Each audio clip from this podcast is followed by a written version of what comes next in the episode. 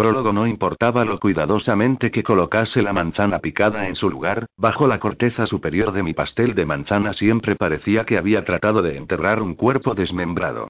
Mis pasteles resultaban feos, pero tenían buen sabor. Este pastel en particular estaba perdiendo rápidamente su último calor. Examiné el desorden de mi cocina. Filetes de carne de venado marinados en cerveza, ligeramente sazonados, colocados en una cazuela y listos para entrar en el horno. Yo los guardaba para el final, solo necesitaban diez minutos en la parrilla. Rollos hechos en casa ahora fríos. Mazorcas de maíz también frías. Patatas al horno, sí, muy frías. Había añadido unas setas salteadas y una ensalada por si acaso el resto no era suficiente. La mantequilla de las setas estaba haciendo su mejor esfuerzo para volver a su estado sólido. Por lo menos la ensalada se suponía que era fría. Cogí una nota arrugada de la mesa. Hacía ocho semanas, Curran, señor de las bestias de Atlanta, amo y señor de 1500 cambiaformas y mi psicópata personal, se había sentado en la cocina de mi apartamento de Atlanta y escrito una nota en este pedazo de papel. Había perdido una apuesta con él y, de acuerdo con los términos de la misma, le debía una cena desnuda. Había añadido una advertencia explicando que se conformaba con que usase un sujetador y unas bragas, ya que no era una completa bestia, una afirmación totalmente abierta a debate. Él había fijado la fecha, el 15 de noviembre, que era hoy. Lo sabía porque lo había comprobado en el calendario tres veces. Yo lo había llamado a la fortaleza hacía tres semanas y fijado el lugar, mi casa, cerca de Sabaná, y la hora, las cinco de la tarde. Eran las ocho y media. Había dicho que no podía esperar. Comida, comprobada. Mi favorecedor juego de braga y sujetador, comprobado. Maquillaje, comprobado. Curran, en blanco. Deslicé mi dedo a lo largo de la pálida hoja de mi espada, sintiendo el frío metal bajo mi piel. ¿Dónde exactamente estaría Su Majestad? Se le habrían enfriado los pies a don dormirás conmigo y me lo pedirás por favor antes y me darás las gracias después. Él había perseguido un palacio volate a través de una selva encantada y se había abierto camino a través de una docena de demonios raksasas para salvarme. Una cena era un gran paso para los cambiaformas. Ellos no se toman la comida a la ligera, pero hacer una cena para alguien que te interesa románticamente eleva una comida sencilla a un nivel completamente nuevo.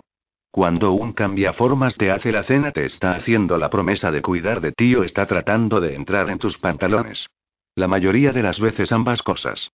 Curran me había alimentado con sopa una vez, cuando estaba medio muerta, y el hecho de que me lo hubiera comido, incluso sin saber lo que significaba, le divertía en extremo. No se perdería esta cena. Cogí el teléfono. Por otra parte disfrutaba acosándome. No me extrañaría que estuviese oculto en la maleza, viendo cómo me retorcía. Curran trataba a las mujeres como juguetes maravillosos, les daba vino, cenaba con ellas, se hacía cargo de sus problemas, y una vez que eran totalmente dependientes de él se aburría. Tal vez lo que percibía entre nosotros estaba solo en mi cabeza. Se habría dado cuenta de que había ganado y habría perdido el interés. Llamándolo simplemente le daría la oportunidad de regodearse. Colgué el teléfono y miré el pastel un poco más. Si abrías el diccionario y buscabas maniático del control encontrarías una foto de Curran. Gobernaba con garras de acero y cuando decías salta tenías mucho de lo que responder si no saltabas. Estaba enfurecida y lo dejé salir. Incluso si él no estaba interesado realmente, no se perdería la oportunidad de verme servirle la cena en ropa interior. Su ego era demasiado grande. Algo debía haber pasado. 8 y 44. Curran era la primera y última línea de defensa de la manada. Cualquier indicio de una amenaza significativa y estaría allí, rugiendo y rasgando cuerpos por la mitad. Podría haber resultado herido. El pensamiento me dejó helada. Haría falta un ejército sanguinario para derribar a Curran. De los 1500 maníacos homicidas que estaban bajo su mando, él era el hijo de putas más duro y más peligroso. Si había pasado algo, tenía que ser malo. Habría llamado si se hubiera retrasado por algo de menor importancia. 8 y 49. Cogí el teléfono, me aclaré la garganta y marqué a la fortaleza, el bastión de la manada a las afueras de Atlanta. Lo haría en plan profesional.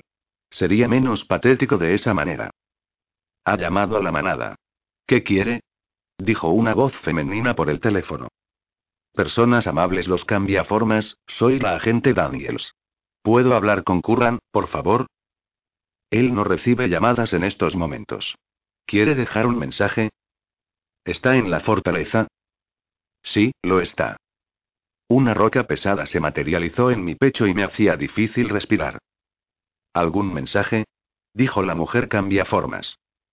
Solo dígale que llamé, por favor. Tan pronto como le sea posible. ¿Es urgente? A la mierda. Sí. Sí, lo es. Espere. Reinó el silencio.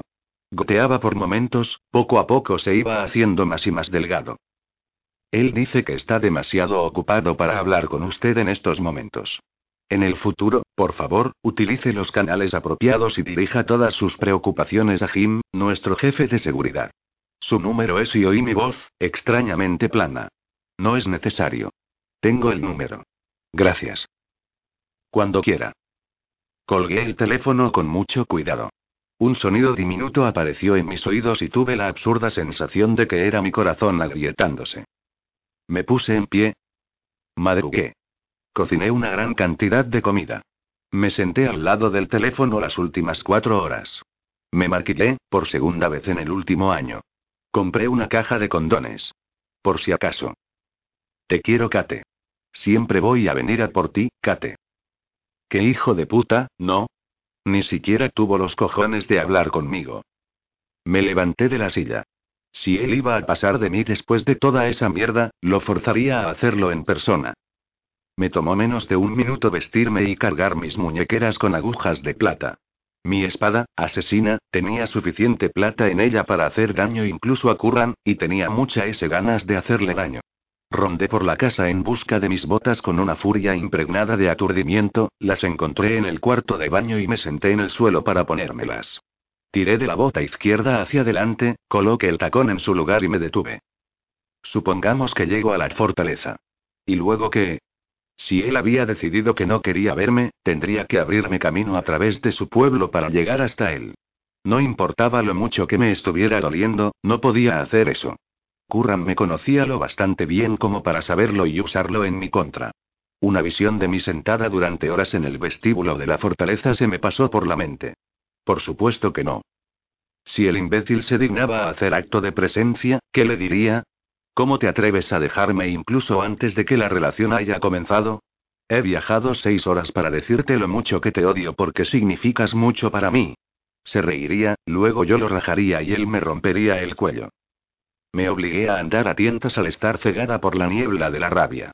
Trabajaba para la Orden de los Caballeros de la Ayuda Misericordiosa, en conjunto con la División de Actividad Paranormal, DAP, de la Policía y la Unidad de Defensa Sobrenatural, ustedes, formando la defensa de la ley contra magia peligrosa de cualquier tipo.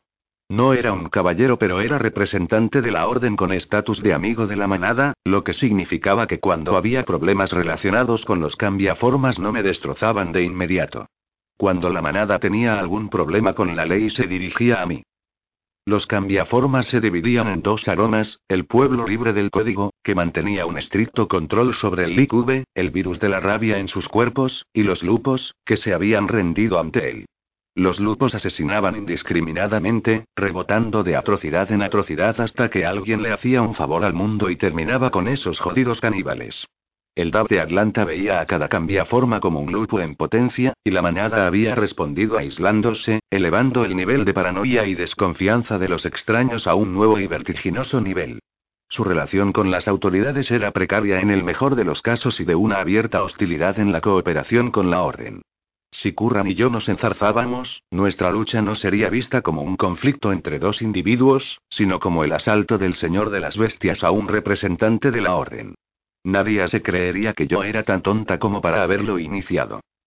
El estatus de los cambiaformas se desplomaría.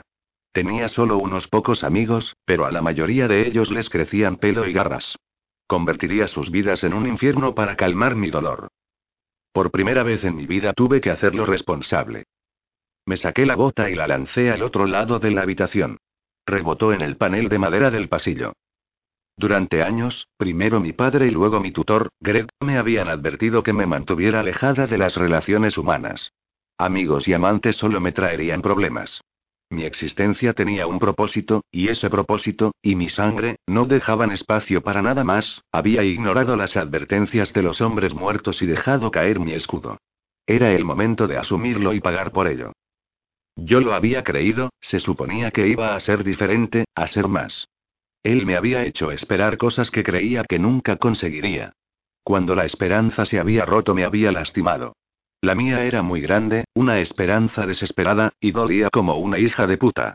La magia inundó el mundo con una ola silenciosa. Las lámparas eléctricas parpadearon y tuvieron una muerte tranquila, dando paso a la radiación de las luces feéricas de las paredes. El aire encantado en tubos de vidrio brilló más y más hasta que un misterioso brillo azul inundó la casa. Esto ocurría desde el cambio, la magia llegaba en oleadas, negando la tecnología, y desapareciendo tan abruptamente como había aparecido. En todas partes los motores de gasolina se ahogaban y las armas de fuego se encasquillaban. Los hechizos de defensa alrededor de mi casa se elevaron, formando una cúpula por encima de mi tejado y sacudiendo mi casa. Necesitaba protegerme, había dejado caer mi escudo y que el león entrase. Era hora de pagar las consecuencias. Me levanté del suelo. Tarde o temprano mi trabajo me pondría en contacto con el Señor de las Bestias. Era inevitable. Necesitaba algo para el dolor de mi sistema ahora, así que cuando nos encontrásemos de nuevo, lo único que conseguiría sería una fría cortesía. Fui a la cocina, tiré la cena a la basura y salí. Tenía una cita con un pesado saco de arena y no tendría problemas para imaginar la cara de Curran en él. Una hora más tarde, cuando iba a mi apartamento en Atlanta, estaba tan cansada que me quedé dormida por momentos en mi coche después de meterlo en la línea ley y la corriente mágica lo arrastrase a las afueras de la ciudad. Capítulo 1 Recorrí las calles de Atlanta meciéndome con las pisadas de mi mula favorita Marigold, a la que no le importaba la jaula atada a su silla y nos molestaba por los pagotes de saliva de lagarto que goteaban de mis vaqueros. La jaula contenía un grupo del tamaño de un puño de pelusa gris, que tenía un demonio que había capturado y que podía o no haber sido un conejo de polvo en vida. Mis pantalones contenían alrededor de dos litros de saliva de dos lagartos del condado de Tremble, que me había arreglado para encerrar de nuevo en su hábitat en el Centro para la Investigación Mitológica de Atlanta. Llevaba 11 horas y 13 minutos en mi turno, no había comido nada desde esa mañana y quería una rosquilla. Habían pasado tres semanas desde que Curran me había plantado, durante la primera estaba tan enojada que no podía ni ver bien. La ira se había calmado ahora, la pesada piedra seguía hundida en mi pecho. Curiosamente, los pasteles ayudaban, especialmente los rociados con chocolate. El chocolate era caro en nuestro mundo y no me podía permitir una tableta entera, pero un chorrito sobre los donuts era lo bastante bueno. Hola, querida. Después de casi un año trabajando con la orden, escuchar la voz de Maxine en mi cabeza ya no me hacía saltar. Hola Maxine. La secretaria telepática de la orden llamaba a todo el mundo querido, incluyendo a Richter, una nueva adición al departamento de Atlanta que era tan psicótico como un caballero de la orden podía serlo sin ser despojado de su título. Sus queridos no engañaban a nadie. Prefería correr 15 kilómetros con una mochila llena de piedras que enfrentarme a Maxine en la calle. Quizás fuera el aspecto que tenía, alta, delgada, erguida, con un halo de pelo plateado muy rizado y los gestos de una profesora de instituto veterana que había visto de todo y no soportaba a los tontos. Richter es un santo, querida. ¿Y hay alguna razón para imaginar a un dragón con mi pelo en la cabeza y un donut de chocolate en la boca? Maxine no leía los pensamientos a propósito, pero si se concentraba lo suficiente, durante la llamada, no podía evitar recoger imágenes mentales. Me aclaré la garganta. Lo siento. No hay problema. En realidad, siempre he pensado en mí misma como en un dragón chino. Nos hemos quedado sin rosquillas, pero tengo galletas. MMM, galletas. ¿Qué tengo que hacer por una galleta? Sé que tu turno ha terminado, pero tengo una petición de emergencia y nadie para manejar la situación.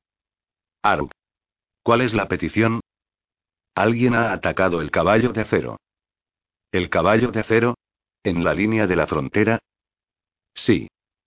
Desde que Atlanta te había dividido en facciones, cada una tenía su propio territorio. De todas las facciones de Atlanta, la nación y la manada eran las más grandes y las dos que más quería evitar. El caballo de acero estaba justo en la frontera invisible de sus territorios. Era un lugar neutral que atendía tanto a la nación como a los cambiaformas, siempre y cuando pudieran mantenerse civilizados. En su mayor parte lo hacían. Kate. Preguntó Maxine. ¿Tienes alguna información? Alguien empezó una pelea y se fue.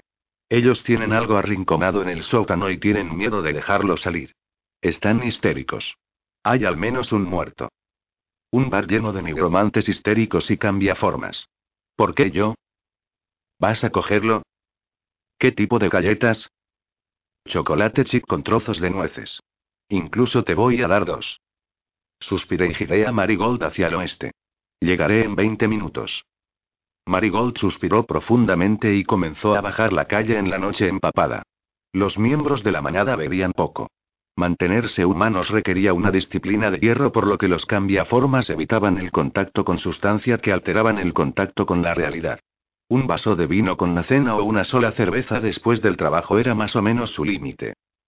La nación también bebía poco, principalmente por la presencia de los cambiaformas.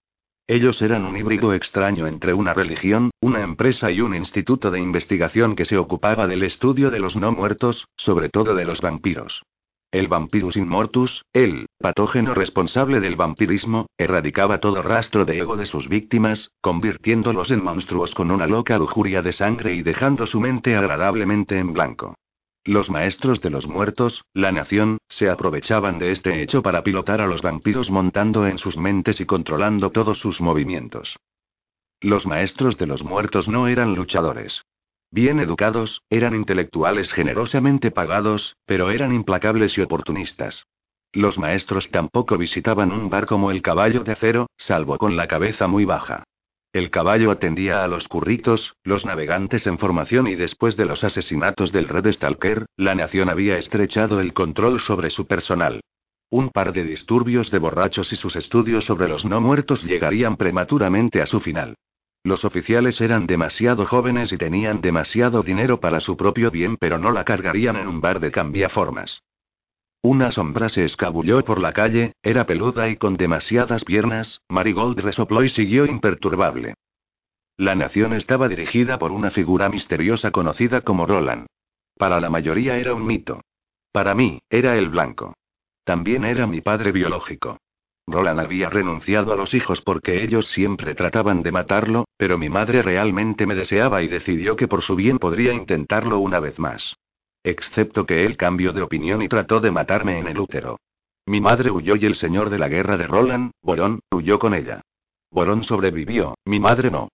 No la había conocido, pero sabía que si mi padre biológico me encontraba removería cielo y tierra para terminar lo que había empezado. Roland era una leyenda. Había sobrevivido durante miles de años. Algunos pensaban que era Gilgamesh, algunos pensaban que era Merlín. Él tenía un poder increíble y yo aún no estaba lista para luchar. Todavía no. El contacto con la nación implicaba el riesgo de ser descubierta por Roland por lo que los evitaba como una plaga. Contactar con la manada significaba correr el riesgo de contactar con Curran, ahora mismo no sabía que era peor. ¿Quién demonios atacaría el caballo de acero de todos modos? ¿Cuál era la idea detrás de hacerlo? Aquí hay un bar lleno de asesinos psicóticos a los que les crecen garras gigantes y personas que pilotan no muertos para ganarse la vida. Creo que voy a ir a destrozar el lugar. ¿Sonaba eso razonable? No. No podía evitar a la manada para siempre, solo porque su amo y señor hacía que me hormiguease el brazo de la espada. Entrar, hacer mi trabajo, salir. Bastante simple. El caballo de acero ocupaba un búnker feo en un edificio de ladrillo reforzado con barras de acero en las ventanas y una puerta de alrededor de 6 centímetros de espesor. Sabía cuál era el grosor de la puerta porque Marigold acababa de trotar sobre ella. Alguien la había arrancado de las bisagras y tirado a la calle. Entre la puerta y la entrada, extendidos en el asfalto con baches, cubiertos con manchas de sangre al azar, licores, y cristales rotos, unos pocos cuerpos gimiendo en distintas etapas de embriaguez y daños de la pelea. Maldita sea, me había perdido toda la diversión. Un montón de tipos duros estaban en la puerta de la taberna. No exactamente con aspecto histérico, ya que el término estaba convenientemente ausente de su vocabulario, pero la forma en que se apoderaron de las armas improvisadas hechas de muebles rotos hacía que quisieras acercarme a ellos poco a poco, hablando en tonos suaves. A juzgar por la escena de la batalla, acababan de recibir una paliza en su propio bar. Nunca se puede perder una pelea en tu bar, porque si lo haces, ya no es tu bar más. Aflojé mi mula hasta ir al paseo. La temperatura se había desplomado en la última semana, y la noche era amarga, inusualmente fría. El viento cortaba la cara. Nubes tenues de aire revoloteaban alrededor de los chicos en el bar. Un par de los más grandes, con aspecto de matones, se divertían un poco haciéndose los duros. El grande, un tosco hombre de la derecha, lleva una maza, y su amigo, el de la izquierda, manejaba un machete. Gorilas. Solo a los gorilas se les permite tener armas reales en un bar de la frontera. Recorrí la multitud en busca de reveladores ojos brillantes. Nada. Solo los iris humanos normales. Si había habido cambiaformas esta noche en el bar, o bien habían despejado el lugar o mantenían su piel de forma segura en modo humano. No sentí ningún vampiro cerca tampoco. No había caras conocidas entre el público. Los currantes debían de haberse retirado también. Algo malo había pasado y nadie quería ser empapelado por ello. Y ahora era todo mío. Oh, sorpresa. Marigold me llevó más allá de los humanos expulsados y de la puerta. Saqué la billetera de plástico que llevaba en una cuerda alrededor del cuello, y la levanté para que pudieran ver el pequeño rectángulo con la identificación de la orden, Kate Daniels. Trabajo para la orden. ¿Dónde está el dueño? Un hombre alto salió del interior de la barra y me apuntó con una ballesta, era una ballesta decente curvada y moderna, con cerca de 100 kilos de fuerza. Venía equipada con una mira de fibra óptica y era de gran alcance. Dudaba que hubiera necesidad de tanto a solo unos 3 metros. A esta distancia el proyectil no solo me penetraría, sino que pasaría a través de mí, y se llevaría mis tripas a dar un paseo. Por supuesto, a esta distancia yo podría matarlo antes de que me alcanzase el tiro. Era difícil errar con un cuchillo de lanzar a tres metros. El hombre me miró con ojos sombríos. De mediana edad y delgado, parecía como si hubiera pasado al aire libre mucho tiempo haciendo trabajos forzados. La vida le había derretido toda la carne de sus huesos, dejando solo la piel curtida, la pólvora, y los cartílagos. Una barba oscura y corta abrazaba su mandíbula. Él asintió con la cabeza al gorila más pequeño. Vic, comprueba su identidad. Vic caminó hacia mí y miró mi cartera. Pone que lo que ella ha dicho. Yo estaba demasiado cansada para ello. Lo estás mirando mal. Tomé la tarjeta de la billetera y se la ofrecí. ¿Ves el cuadrado en la esquina inferior izquierda? Su mirada fue iluminada por el cuadrado de plata encantada, coloca el pulgar sobre ella y di. Vic vaciló, miró a su jefe, y tocó el cuadrado. Id. Un estallido de luz golpeó el pulgar, y el cuadrado se volvió negro. La tarjeta sabe que no es su propietario. No importa cuántos de ustedes lo intenten con ella, se mantendrá negro hasta que la toque. Puse mi dedo sobre la plata. Id. El negro se desvaneció, dejando al descubierto la superficie clara. Así es como se distingue a un agente de la Orden Real de uno falso. Desmonté y até a Marigold a la barandilla. Ahora, ¿dónde está el cadáver? El dueño del bar se presentó como Cash. Cash no me pareció que fuera un tipo de confianza, pero al menos mantuvo su arco apuntando al suelo mientras me conducía detrás del edificio y giraba hacia la izquierda. Como la elección de los representantes de orden se limita a mí y a Marigold, decidió arriesgarse conmigo. Siempre es bueno ser juzgado más competentes que una mula. Una multitud de espectadores formaba un círculo tras el edificio. Yo preferiría haber hecho esto sin una audiencia, pero no tenía ganas de discutir. Ya había perdido bastante tiempo haciendo trucos de magia con Milid. Tenemos un cerco seguro aquí, dijo Cash. Tranquila. Nuestros clientes habituales no quieren problemas. El viento de la noche arrojó el olor agrio de la descomposición del vómito en mi cara, y un toque de un aroma totalmente diferente, jarabe espeso, duro, y empalagoso. No era bueno. No había ninguna razón para que el cuerpo oliese todavía. Dime lo que pasó. Un hombre comenzó una pelea con Joshua. Joshua perdió, dijo que él había desperdiciado su vocación. Debería haber sido un poeta épico. Llegamos a la parte trasera del edificio y se detuvo.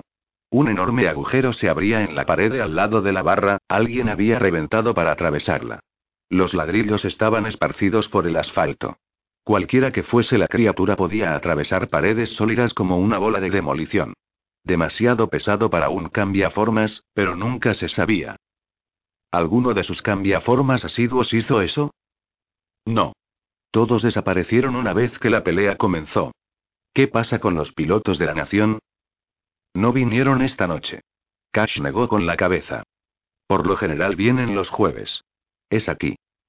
Cash señaló a la izquierda, donde el terreno se inclinaba a un estacionamiento pintado con un poste eléctrico en el centro.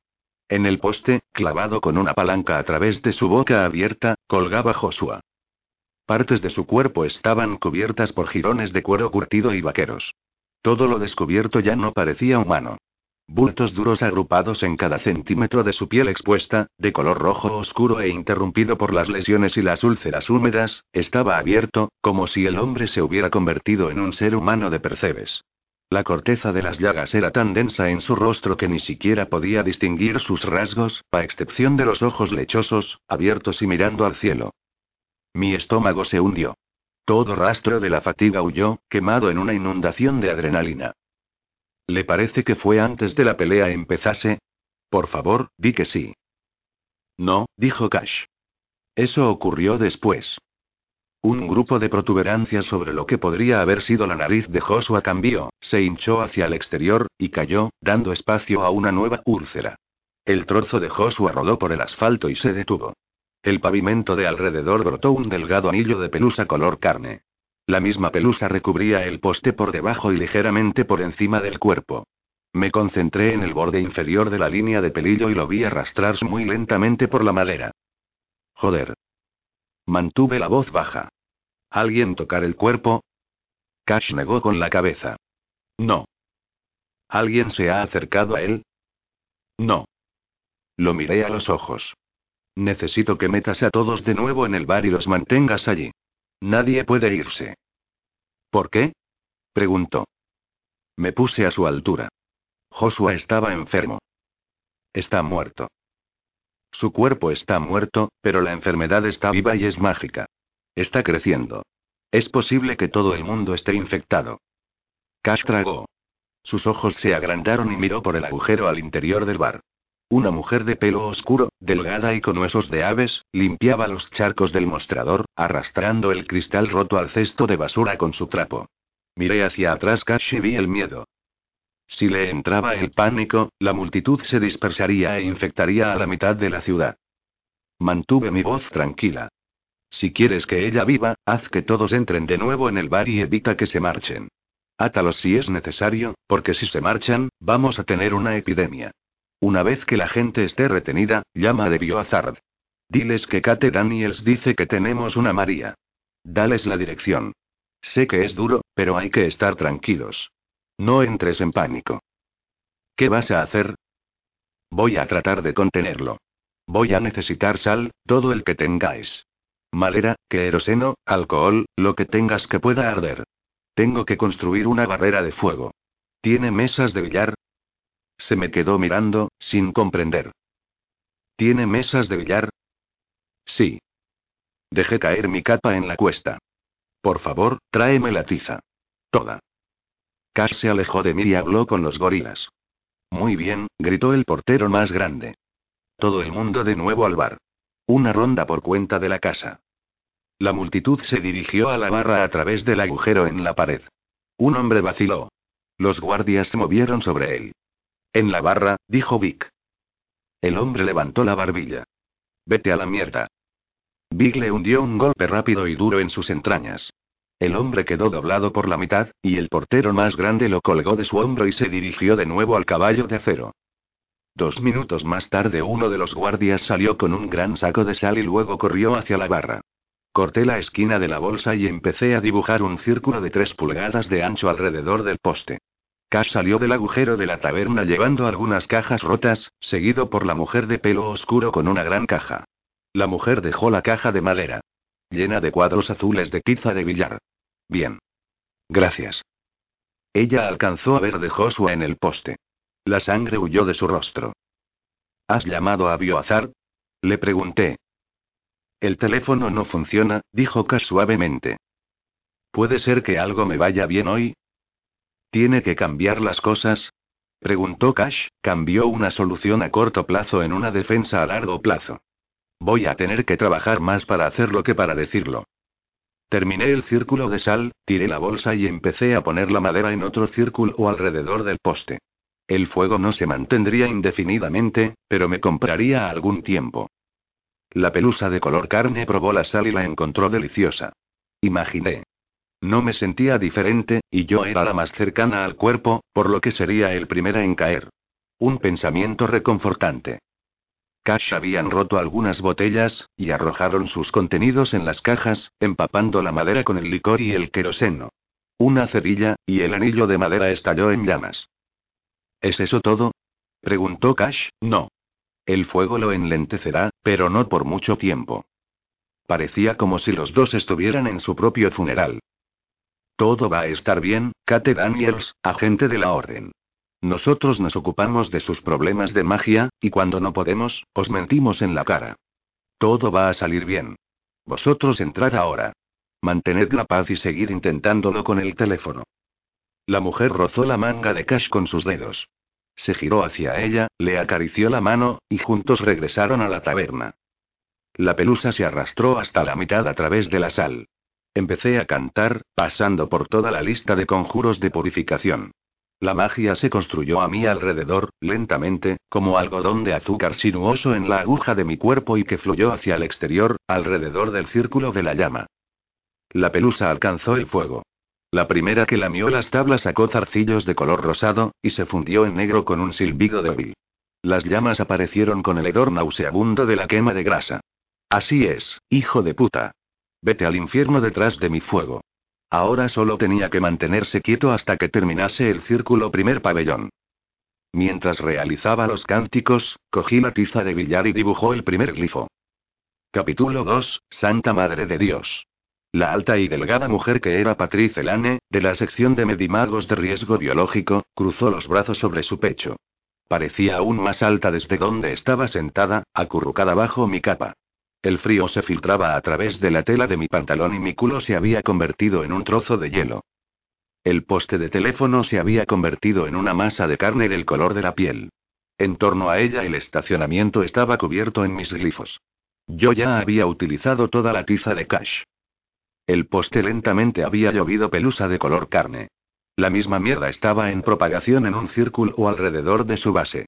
El fuego se había reducido a simples brasas, y la pelusa se había derramado sobre ella en varios lugares, la puesta en común contra el primer anillo de glifos. Había cortado el cableado que iban desde el poste después de terminar el segundo círculo de glifos y lo metí en las guardas. La pelusa se los había tragado tan completamente, que nunca sabrías que estaban allí. Medimagos y meditécnicos invadieron la escena riesgo biológico era, técnicamente, parte de la EAP, pero hablando en términos prácticos, tenían su propia residencia separada y su propia cadena de mando, y Patrice estaba bastante por esa cadena. Patrice levantó el brazo y sentí un débil pulso de magia. No puedo sentir nada más allá de la tiza, dijo, el aliento se le escapaba en una nube de vapor pálido. Esa era la idea. Carbón inteligente. Los estudios de Patrice obraban de mis manos cuando sacudió la cabeza. Mira que se arrastra. Deterioro persistente, ¿no?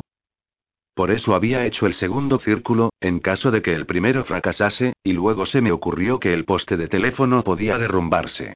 Las guardas de los dos primeros círculos se extendían solo unos 8 metros de altura, y si el poste caía, la enfermedad tocaría la tierra fuera de la barrera, así que dibujé un círculo como tercera guarda.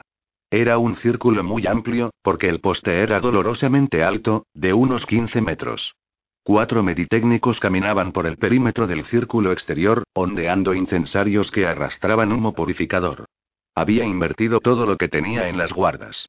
En este momento un gatito me podía tocar con una pata y anotar un caos técnico. Un joven paramédico se agachó junto a mí y levantó una pequeña flor blanca hasta mis labios. Cinco pétalos de color blanco con rayas de finas venas verdes que conducían a un anillo de tallos difusos, cada punta con un punto amarillo pequeño. Una estrella del pantano. El sanitario le susurró un conjuro y me dijo en una cadencia práctica, respira profundamente y exhala le soplé a la flor. Los pétalos se mantuvieron blanco como la nieve. Si yo hubiese estado infectada, la estrella del pantano se habría vuelto marrón y se habría secado. El técnico comprobó el color de los pétalos en contra de una tarjeta de papel y susurró en voz baja. Una vez más, respire profundo y exhale. Yo obedientemente exhalé. Él apartó la estrella del pantano. Mírame a los ojos. Yo lo hice. Miró profundamente a mis pupilas. Claras. Tienes ojos hermosos. Y ella tiene una espada grande, fuerte. Resopló Patrice. Vete, criatura. El paramédico se sonrojó. Está limpia, gritó en dirección de la taberna. Usted puede hablar con ella. La mujer de pelo oscuro, que me había traído la tiza horas antes, salió del bar llevando a un vaso de whisky. Soy Maggie. Toma. Ella me ofreció el vaso. Sea Gran Seven Crown. Gracias, no bebo. ¿Desde cuándo? Patrice levantó las cejas. Maggie me tendió el whisky. Lo necesitas. Vimos que te arrastrarse sobre tus manos y rodillas durante horas. Debe doler y tienes que estar congelada. El aparcamiento resultó un poco más duro de lo previsto. Gatear hacia atrás haciendo glifos había destrozado mis pantalones ya de por sí gastados hasta la nada. Pude ver mi piel a través de los agujeros en la tela y estaba sangrienta. Normalmente, dejar rastros de sangre en el lugar me habría puesto en pánico. Una vez separada del cuerpo, la sangre no puede ser enmascarada, y en mi caso, la publicidad de la magia de mi línea de sangre significaba una sentencia de muerte. Pero yo sabía cómo terminaría esta noche, y no me preocupé. La poca sangre que quedaba sobre el asfalto sería destruida muy pronto. Tomé el whisky y le sonreí a Maggie, lo que requirió un poco de esfuerzo ya que mis labios estaban congelados. ¿Consiguió finalmente que el teléfono funcionase? Ella sacudió la cabeza. Todavía no. ¿Cómo os pusisteis en contacto con riesgo biológico? Maggie frunció los labios finos. No lo hicimos. Me volví a Patrice. La medimago frunció el ceño hacia el círculo. Pat, ¿cómo sabías que debías venir aquí? Un informante anónimo nos llamó, murmuró, con los ojos fijos en el poste. Algo está sucediendo y con un fuerte crujido, el poste se partió. La mujer de pelo oscuro quedó sin aliento. Los técnicos de puntos de vuelta, agitando los incensarios. El palo giró en su lugar, la pelusa alrededor de la parte superior se tambaleó, y cayó. Se estrelló contra el muro invisible de los círculos de la primera y segunda guarda, se vino abajo, y se deslizó hacia abajo, como un vertido de porquería de color carne, sobre el asfalto. La cima del poste embistió la tercera línea de glifos. La magia fluyó a través de mi cráneo. Una nube de pelusa explotó en contra de la protección en una explosión horrible y revoloteó hacia abajo sin causar daño hasta ubicarse en la línea de tiza cuando el poste rodó a una parada. Patrice dejó escapar un suspiro. Hice el tercer círculo de 10 metros de radio, le dije. No va a ninguna parte, aunque eso es lo que realmente quería. Hagámoslo. Patrice enroscó sus mangas. ¿Ha puesto algo en las protecciones que pueda freírme si las cruz? No. Es solo una guarda de contención simple. Siéntase libre de bailar el vals dentro. Bien. Ella se dirigió por la pendiente de los glifos, agitándole la mano al equipo técnico que se quejaba de algún equipo en el lateral. No importa. Es demasiado agresivo. Vamos a hacer una investigación en vivo, es más rápido. Se echó hacia atrás el cabello rubio y entró en el círculo. Los glifos de tiza se encendieron con un resplandor azul pálido. La protección había enmascarado su magia, y yo no podía sentir nada dentro, pero lo que Patrice estaba haciendo tenía que ser agotador. La pelusa se estremeció. Zarcillos delgados se estiraban hacia Patrice. Me preguntaba quién había llamado a riesgo biológico. Alguien lo había hecho. Tal vez había sido solo un buen samaritano que pasaba por allí. Y tal vez a mí me saldrían alas y volaría. Maggie se inclinó hacia mí. ¿Cómo pudo entrar, si la enfermedad no pudo salir? Debido a la forma en que hice la guarda. Hay protecciones para mantener las cosas dentro o para mantenerlas fuera. Se trata básicamente de una barrera y se puede hacer de varias maneras. Esta tiene un umbral de alta magia. La enfermedad que causó la muerte de Joshua es muy potente. Está muy saturada con magia, por lo que no puede cruzar. Patrice es un ser humano, lo que la hace menos mágica, por definición, y puede ir y venir como le plazca. Así que no podemos simplemente esperar hasta que la onda mágica cae y la enfermedad muera, Nadie sabe qué va a pasarle a la enfermedad una vez que la magia caiga. Podría morir o podría mutar y convertirse en una plaga. No te preocupes. Patrice la destruirá. En el círculo, Patrice levantó sus manos. Soy yo, Patrice, quien te lo ordena, yo soy la que exige obediencia. Muéstrate a mí. Una sombra oscura se dio la vuelta a la piel carnosa, derivando en una pátina de manchas sobre el poste y los restos del cuerpo. Patrice se apartó del círculo. Los técnicos la estaban llenando de humo y flores. La sífilis, le oí decir. Montones y montones de sífilis mágicamente deliciosa. Está viva y con hambre. Vamos a necesitar napalm. Maggie miró el whisky que seguía intacto en mi vaso. Yo lo llevé a los labios y tomé un sorbo para hacerla feliz. El fuego rodó por mi garganta. Unos segundos más tarde, pude sentir mi mano de nuevo. Wow, de vuelta en los negocios. ¿Estáis todos limpios? Le pregunté. Ella asintió con la cabeza. Nadie estaba infectado. Algunos tíos tenían huesos rotos, pero eso era todo. Todo el mundo se había ido. Gracias al universo por los pequeños favores. Maggie se estremeció. No lo entiendo. ¿Por qué nosotros? ¿Le hemos hecho algo alguna vez a alguien? Ella estaba buscando consuelo en el lugar equivocado. Yo estaba aturdida y agotada, y me dolía la piedra del pecho. Maggie sacudió la cabeza. Sus hombros estaban encorvados. A veces no hay ninguna razón, le dije. Solo mala suerte con los dados. Su rostro se vació de toda expresión. Yo sabía lo que estaba pensando. Muebles rotos, paredes rotas, y mala reputación. El caballo de acero para siempre sería conocido como la esquina donde casi comenzó una plaga. Mira hacia allá. Ella miró en la dirección de mi cabeza. En el interior del bar, Cash separaba una mesa rota. Estás viva. Él está vivo. Estáis juntos. Todo lo demás se puede arreglar. Siempre puede ser peor. Mucho, mucho peor. Confía en mí en esto. Tienes razón. Durante un tiempo nos sentamos en silencio y luego Maggie respiró hondo, como si ella fuera a decir algo y luego cerró la boca. ¿Qué pasa? La cosa del sótano, dijo. Ah. Me puse de pie. Había descansado lo suficiente. Vamos a echarle un vistazo. Fuimos por el agujero en la pared. Los técnicos habían evaluado y puesto en libertad a la mayoría de los clientes, que estaban más que dispuestos a irse. La taberna estaba prácticamente vacía. La mayoría de los muebles no habían sobrevivido a la pelea. Un aire frío entraba por las puertas y ventanas abiertas para salir fuera por la pared en ruinas. A pesar de la ventilación no planificada, pero vigorosa, el lugar apestaba a vómito. Cass se apoyó en la barra. Largas sombras se alineaban en su rostro demacrado. Parecía agotado, como si hubiera envejecido un año durante la noche. Maggie se detuvo junto a él. Le cogió la mano con la suya. Debían de haber tenido sus manos trenzadas durante horas, allí sentados, durante horas, buscando en las caras los primeros signos de infección. Ellos me estaban matando. Si hubiera podido encerrar a Curran en un agujero en ese momento, le habría golpeado en la cara por hacerme pensar que podríamos tener algo y luego alejarse de mí. En la puerta, dos técnicos de riesgo biológico empaquetaban un M-Scanner. El M-Scanner registraba magia residual en el lugar y lo escupía en varios colores. Violeta para el vampiro, azul para los humanos, verde para los cambiaformas. Era impreciso y fastidioso, pero era la mejor herramienta para el análisis de la magia que teníamos. Me detuve junto al equipo y enseñé mi id de la orden. ¿Ha detectado alguna cosa? La técnico me ofreció un montón de hojas impresas. Patrice dijo que querrías una copia. Gracias. Le di la vuelta a las hojas.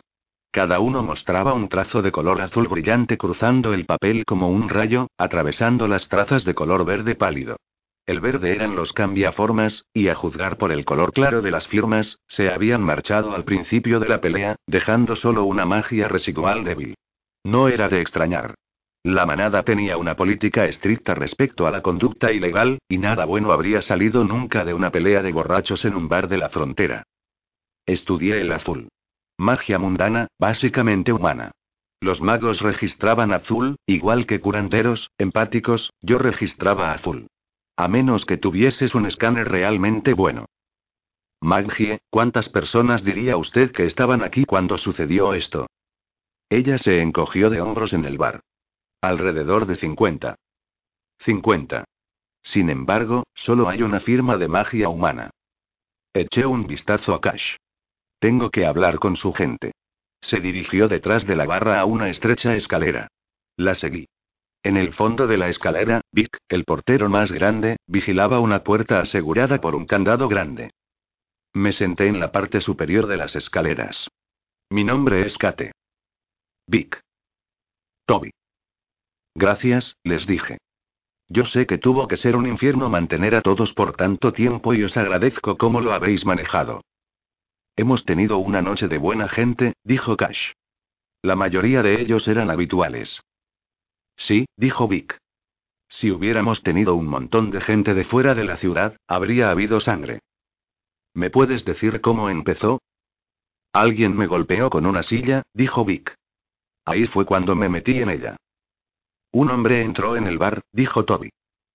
¿Cómo era? Alto. Un tío grande. La altura era un hecho. Yo le había echado un buen vistazo al cuerpo de Joshua mientras me arrastraba por el aparcamiento. Joshua había medido casi un metro ochenta y sus pies eran de unos seis centímetros del suelo. El que le había clavado a ese poste probablemente lo mantuvo al nivel de sus propios ojos, lo que hacía que el tío midiese unos dos metros. Cash desapareció por un momento y regresó con cinco vasos. Más whisky. ¿Qué llevaba el tipo grande? Los tres hombres y Maggie golpeado de nuevo sus vasos. Hubo muecas colectivas y carraspeos. Yo bebí un poco del mío. Fue como beber fuego aderezado con vidrio molido. Una capa, dijo Toby, ¿te gusta? Tocó la mía, larga y gris oscuro.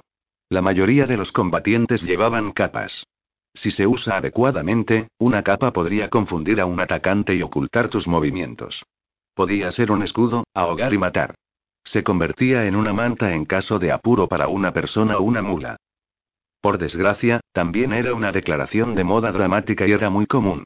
Todos los valientes de tres al cuarto tenían una. La suya era una de esas capas con capucha, larga y marrón. Y rota en la parte inferior, dijo Toby. ¿Le echaste un vistazo a su cara? Toby sacudió la cabeza. Se mantuvo la capucha todo el tiempo. No le vi la cara o el pelo. Genial. Estaba buscando la proverbial hombre con una capa. Él era tan esquivo como la legendaria camioneta blanca de cuando los coches aún llenaban las carreteras. Todo tipo de accidentes por conducir como un loco había sido atribuidos a la misteriosa camioneta blanca, así como toda clase de crímenes al azar había sido perpetrado por un tipo con una capa, con la capucha echada sobre la cara. Toby se aclaró la garganta otra vez. Como he dicho, yo no le vi la cara. Sin embargo, vi sus manos, que eran oscuras. Parecidas a ese color. Señaló el whisky en mi vaso. Entró, se situó en el bar, entre la multitud, durante un rato, y luego se acercó a Joshua. Cruzaron unas cuantas palabras. ¿Escuchaste lo que le dijo? Lo hice, susurró Cash. Él le dijo. ¿Quieres ser un dios? Tengo espacio para dos más. Oh, muchacho. ¿Qué dijo Joshua? Los ojos de Cash se entristecieron. Él dijo, claro. Y entonces el hombre le dio un puñetazo y todo el lugar se fue al infierno. El infierno sí. Fabulosas últimas palabras. Un tipo misterioso entra en un bar, y te ofrece la divinidad. Y tú le dices que sí. Tonto. Habían pasado más de 30 años desde el cambio. Ahora, cada imbécil debía saber lo que sale de su boca y no aceptar tratos con extraños al azar, porque cuando le dices que sí a la magia, tu palabra es vinculante, lo entiendas o no. Una vida desperdiciada. Todo lo que podía hacer era encontrar al asesino y castigarlo. Solo una vez me hubiera gustado estar allí antes de que este tipo de mierda llegase para poder cortarlo de raíz. Ahí fue cuando todos los cambiaformas se largaron, dijo Maggie. Eso es correcto, Kasha sintió. Salieron corriendo de aquí como si sus colas estuvieran en llamas. Estos cambiaformas, vienen a menudo. Una vez a la semana durante un año, dijo Cash. ¿Beben mucho? Una cerveza cada uno, dijo Maggie. Ellos no beben mucho, pero no causan ningún problema tampoco. Simplemente se sientan en la esquina a comer barriles de cacahuetes. Hemos comenzado a cobrarlo. No parece importarles. Creo que todos trabajan juntos, porque vienen al mismo tiempo. En los tiempos de los problemas, los cambiaformas tenían una mentalidad de nosotros contra ellos. Un mundo fracturado en manada contra manada que lucharían hasta la muerte por uno de los suyos o para proteger su territorio. Este era un lugar de reunión, su lugar. Debieron temer meterse en la pelea, y en este caso, la ley de la manada estaría de su lado. En su lugar, se fueron. Tal vez Curran había llegado con un poco de orden que prohibía nuevas peleas. No, eso no tiene sentido tampoco. Eran cambiaformas, no monjes. Si no hicieran sonar sus vapores de vez en cuando, se harían autodestructivos. Curran lo sabía mejor que nadie. Yo guardé este trozo del rompecabezas para el futuro. En este momento el tipo de la capa era mi principal preocupación. Joshua había sido asesinado con un propósito específico. El hombre había pasado por un montón de problemas, comenzando una pelea, que había reventado las paredes, organizándola con Joshua para hacerse pasar por humano, e infectándolo. Era poco probable que lo hubiera hecho solo por diversión, lo que significaba que había algún tipo de plan y no se detendría para seguir adelante con él. Nada bueno podía salir de un plan que involucraba convertir a un hombre en una incubadora de la sífilis. Esta es una taberna tranquila, dijo Maggie. Por lo general, los chicos no quieren pelear aquí. Ellos solo quieren tomar una copa, jugar al billar, y volver a casa. Si hay una pelea de borrachos, van a insultarse un rato hasta que Vic y Toby los separen. Pero esto y yo nunca había visto nada como esto.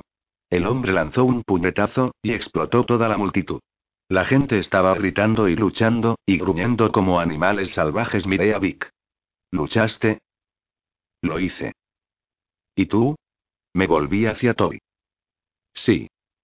Eché un vistazo a Cash. Él asintió con la cabeza. Me di cuenta por sus rostros que no estaban orgullosos de ello. Los matones cobraban para mantener la cabeza fría, y Cash era el dueño. ¿Por qué luchasteis? Se me quedaron mirando. Yo estaba como loco, se ofreció Vic, realmente loco. Furioso, dijo Toby. ¿Por qué? No tengo ni idea, Vic se encogió de hombros. Interesantes. ¿Cuánto duró la última pelea? Una eternidad, dijo Toby. Diez minutos, respondió Maggie. Eso es mucho tiempo para una pelea. La mayoría de las peleas de bar no duraban más de un par de minutos. ¿Sabéis si empeoró con el tiempo? Ella asintió con la cabeza. ¿Alguien vio Joshua morir? Todo estaba borroso, dijo Toby. Recuerdo que golpeé la cabeza de alguien contra la pared y ni siquiera sé por qué lo hice. Era como si no pudiese parar.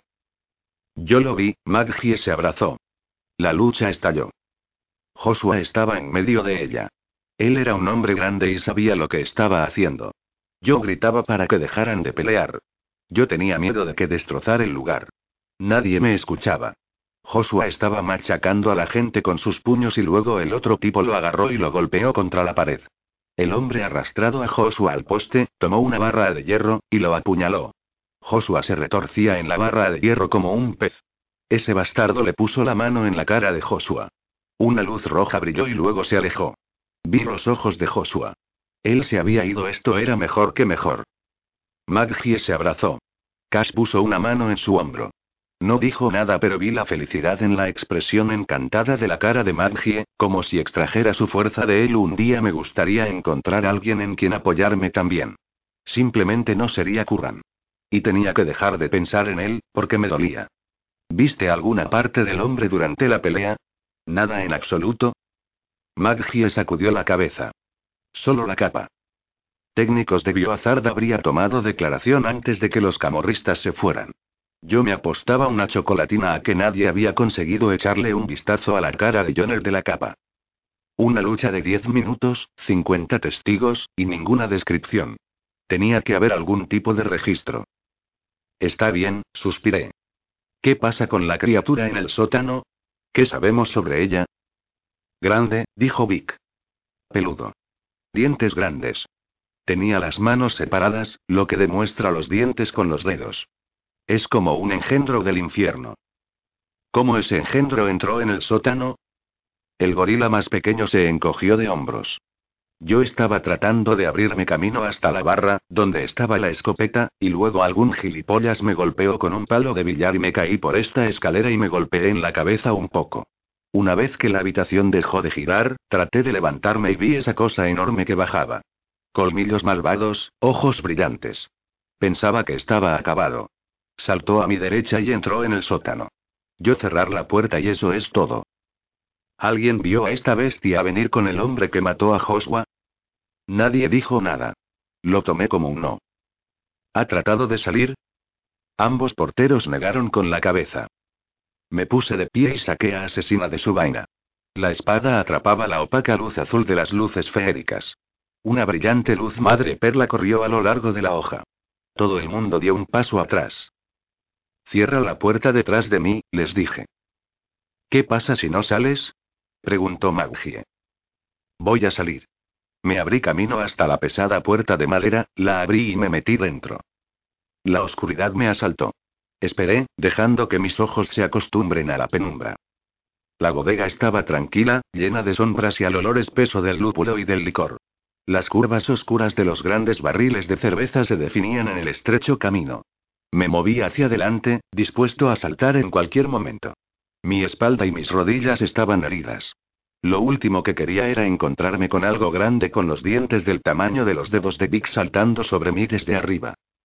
Solo la luz de la luna, arrastrándose a través de la estrecha rendija de una ventana alta, a mi derecha. Una sombra se agitó negra contra la pared del fondo. Hola. Dije cambiado de postura.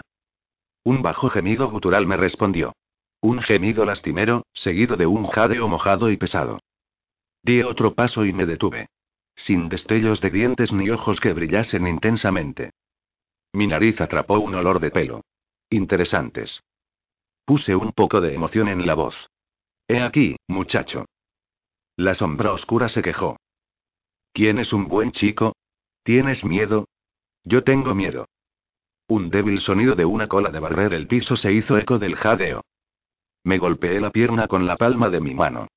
Ven aquí, muchacho. Vamos a tener miedo juntos. Vamos. La sombra se levantó y corrió hacia mí. Una lengua húmeda me lamió la mano.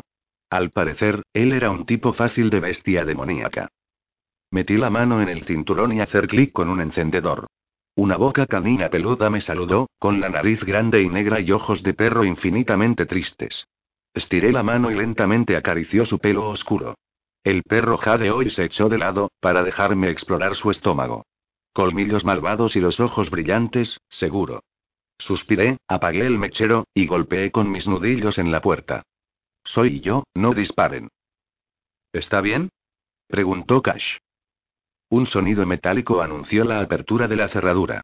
Yo entreabrí la puerta lentamente para encontrarme mirando la punta de un machete. Tengo al engendro del infierno acorralado, les dije. ¿Me podéis conseguir una cuerda? En diez segundos tenía una larga cadena en la mano lo suficientemente gruesa como para sujetar a un oso. Sentí el cuello del perro no tenía collar. Gran sorpresa. Enrollé la cadena y se la metió en la cabeza, y abrí la puerta. La bestia me siguió dócilmente a la luz. Tenía cerca de 75 centímetros hasta la cruz de sus hombros. Su pelo era un desastre de color marrón oscuro y pardo, en un patrón clásico de Doberman, con excepción de su pelaje que no era liso y brillante, sino más bien una masa de rizos densos shag y rango. Una especie de mestizo, parte Doberman, perro pastor o algo de pelo largo. Vic se puso del color de una manzana madura. Cash lo miró. Es un maldito perro callejero. Me encogí de hombros.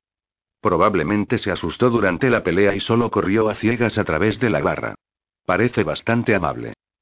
El perro presionaba contra mis piernas, frotándose al pequeño ejército de bacterias fétidas en mis pantalones vaqueros. Debemos acabar con él, dijo Vic. Quién sabe, podría convertirse en algo desagradable. Le di mi mejor versión de una mirada trastornada. El perro es la prueba. No tocaréis al perro. Vic decidió que le gustaba tener sus dientes en la boca y no en el suelo y realizó una retirada estratégica. De acuerdo. Podía matar a un perro en defensa propia. Lo habría hecho y me habría sentido mal por eso después, pero no habría manera de evitarlo. Matar a un perro callejero que solo me había lamido la mano era superior a mí. Además, el perro era una prueba. 10 a 1 a que era un chucho local que había tenido una reacción de pánico a la magia del Yondoe de la capa había estado lanzando alrededor. Por supuesto, también podrían brotarle tentáculos por la noche y tratar de matarme. Solo el tiempo lo diría. Hasta que pasasen unos cuantos días, el engendro del infierno y yo estábamos unidos por una cadera. Que no era necesariamente una cosa buena, teniendo en cuenta que lo mejor que podía decir era que, a pesar de la distancia, apestaba. Le llevé el perro a la paramédica para que lo revisase de la plaga que pasó con gran éxito. Le sacaron un poco de sangre para su posterior análisis y me advirtió que tenía pulgas y que olía mal, por si acaso yo no me había dado cuenta. Entonces tomé papel y lápiz de la alforja de Marigold y me senté en una de las mesas para escribir mi informe en el aparcamiento, el centro de mi círculo ardía con llamas de color naranja. Tres tipos con traje ignífugo agitaban los brazos, cantándole al fuego al rojo vivo por la sífilis. Ni siquiera podía ver el poste o el cuerpo de Joshua en el interior de aquel infierno. La magia se tambaleó. Simplemente desapareció del mundo en un abrir y cerrar de ojos. El fuego en el estacionamiento empezó a apagarse. Los chicos de los trajes ignífugos se cambiaron con los de los lanzallamas y todo ardió. Patricia se acercó. Bonito perro. Es una prueba, le dije. ¿Cuál es su nombre? Miré al perro callejero, que de inmediato me lamió la mano. No tengo ni idea. Debes ponerle el nombre de Watson, dijo Patrice. Entonces podrás decir elemental, querido Watson, al resolver un caso con el resplandor de tu gloria intelectual. Gloria intelectual. Sí, claro. Incliné mi informe hacia ella. Yo te muestro el mío si tú me muestras el tuyo. Trato hecho. Le di mis notas. El agresor es un hombre de tez olivácea, de aproximadamente dos metros de altura, lleva una capa larga, barriendo el suelo con un dobladillo hecho jirones, y le gusta dejarse la capucha puesta. Hizo una mueca. No me digas. Un hombre con una capa lo hizo. Asentí con la cabeza. Eso parece. Otras características divertidas son la constitución preternatural resistente y fuerza sobrehumana. Había aproximadamente medio centenar de personas en el bar, pero el M-Scanner solo registró una firma magia, probablemente nuestro asesino.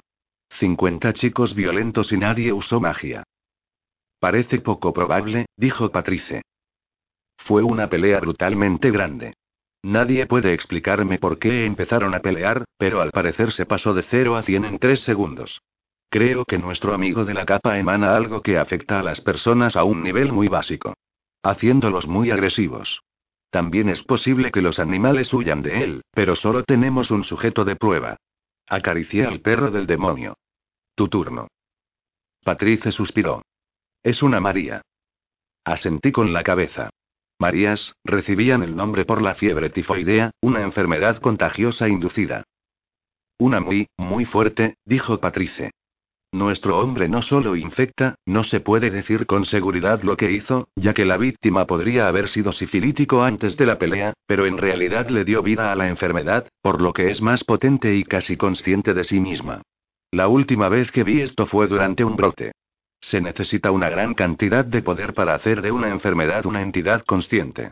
Poder divino, para ser exactos. Excepto que los dioses no rondaban por las calles de Atlanta. Solo salían a jugar durante una erupción, que ocurría aproximadamente cada siete años, y habíamos conseguido bastante de la más reciente. Además, si hubiera sido un dios, el M-Scan lo habría registrado en plateado, no en azul. Tenemos que buscarlo ahora. La cara de Patrice era sombría. Tiene potencial pandémico. El hombre es una catástrofe en curso. Las dos sabíamos que el rastro se había enfriado. Yo había perdido la oportunidad de ir tras él, porque había estado ocupada arrastrándose y tratando de evitar que su obra infectara la ciudad. Él atacaría de nuevo y mataría. No era una cuestión de sí, sino una cuestión de cuándo. Voy a poner una alerta, dijo Patrice. Encontrar a un hombre con una capa sin ningún tipo de bocetos de testigos y detenerlo antes de que contaminara toda la ciudad. Casi nada. ¿Puedes encontrar más información sobre el buen samaritano que os llamó? Le pregunté. ¿Por qué? Tú eres un tipo cualquiera. Vas caminando por ahí y me ves arrastrarme por la tierra dibujando en el suelo. ¿Sabrías de inmediato que estoy tratando de contener una plaga virulenta? Patrice frunció los labios. No lo creo. El que llamó sabía lo que estaba pasando y sabía lo suficiente como para llamar a Bioazar, pero no se quedó. Me gustaría saber por qué. Media hora más tarde, dejé a Marigold en los establos de la orden y le entregué el conejito de polvo a la maestra asistente del establo, que también era la encargada de recoger todas las pruebas vivientes. Tuvimos un ligero desacuerdo sobre el estado de vida del conejito de polvo, hasta que me sugirió que lo dejara fuera de la jaula para resolver el problema. Todavía estaban tratando de atraparlo cuando me fui. Arrastré al perro a mi apartamento y lo metí en la ducha, donde se libró una guerra química en su piel. Desafortunadamente, él insistía en sacudirse cada 30 segundos. Tuve que lavarlo cuatro veces antes de que el agua corriese clara, y al final una capa de agua cubría cada centímetro de las paredes de mi cuarto de baño, el desagüe estaba llena de pelo de perro, y la bestia olía solo un poco mejor. Había logrado lamerme la cara dos veces en señal de gratitud. Su lengua también apestaba. Te odio, le dijo antes de darle las sobras de mortadela de la nevera. Apestas, te babas, y piensa que soy una persona agradable. El perro devoró la mortadela y meneó la cola. Realmente era un chucho de aspecto extraño. Una vez que el diagnóstico de Bioazar llegase, si no era más que un perro normal, tendría que encontrarle un buen hogar. A las mascotas no les iba bien conmigo. Ni siquiera estaba en casa lo suficiente como para no muriesen de hambre. Revisé mis mensajes, nada, como de costumbre, me di una ducha y se metí en la cama. El perro se tumbó en el suelo. Lo último que escuché antes de caer inconsciente fue el sonido de su cola barriendo la alfombra.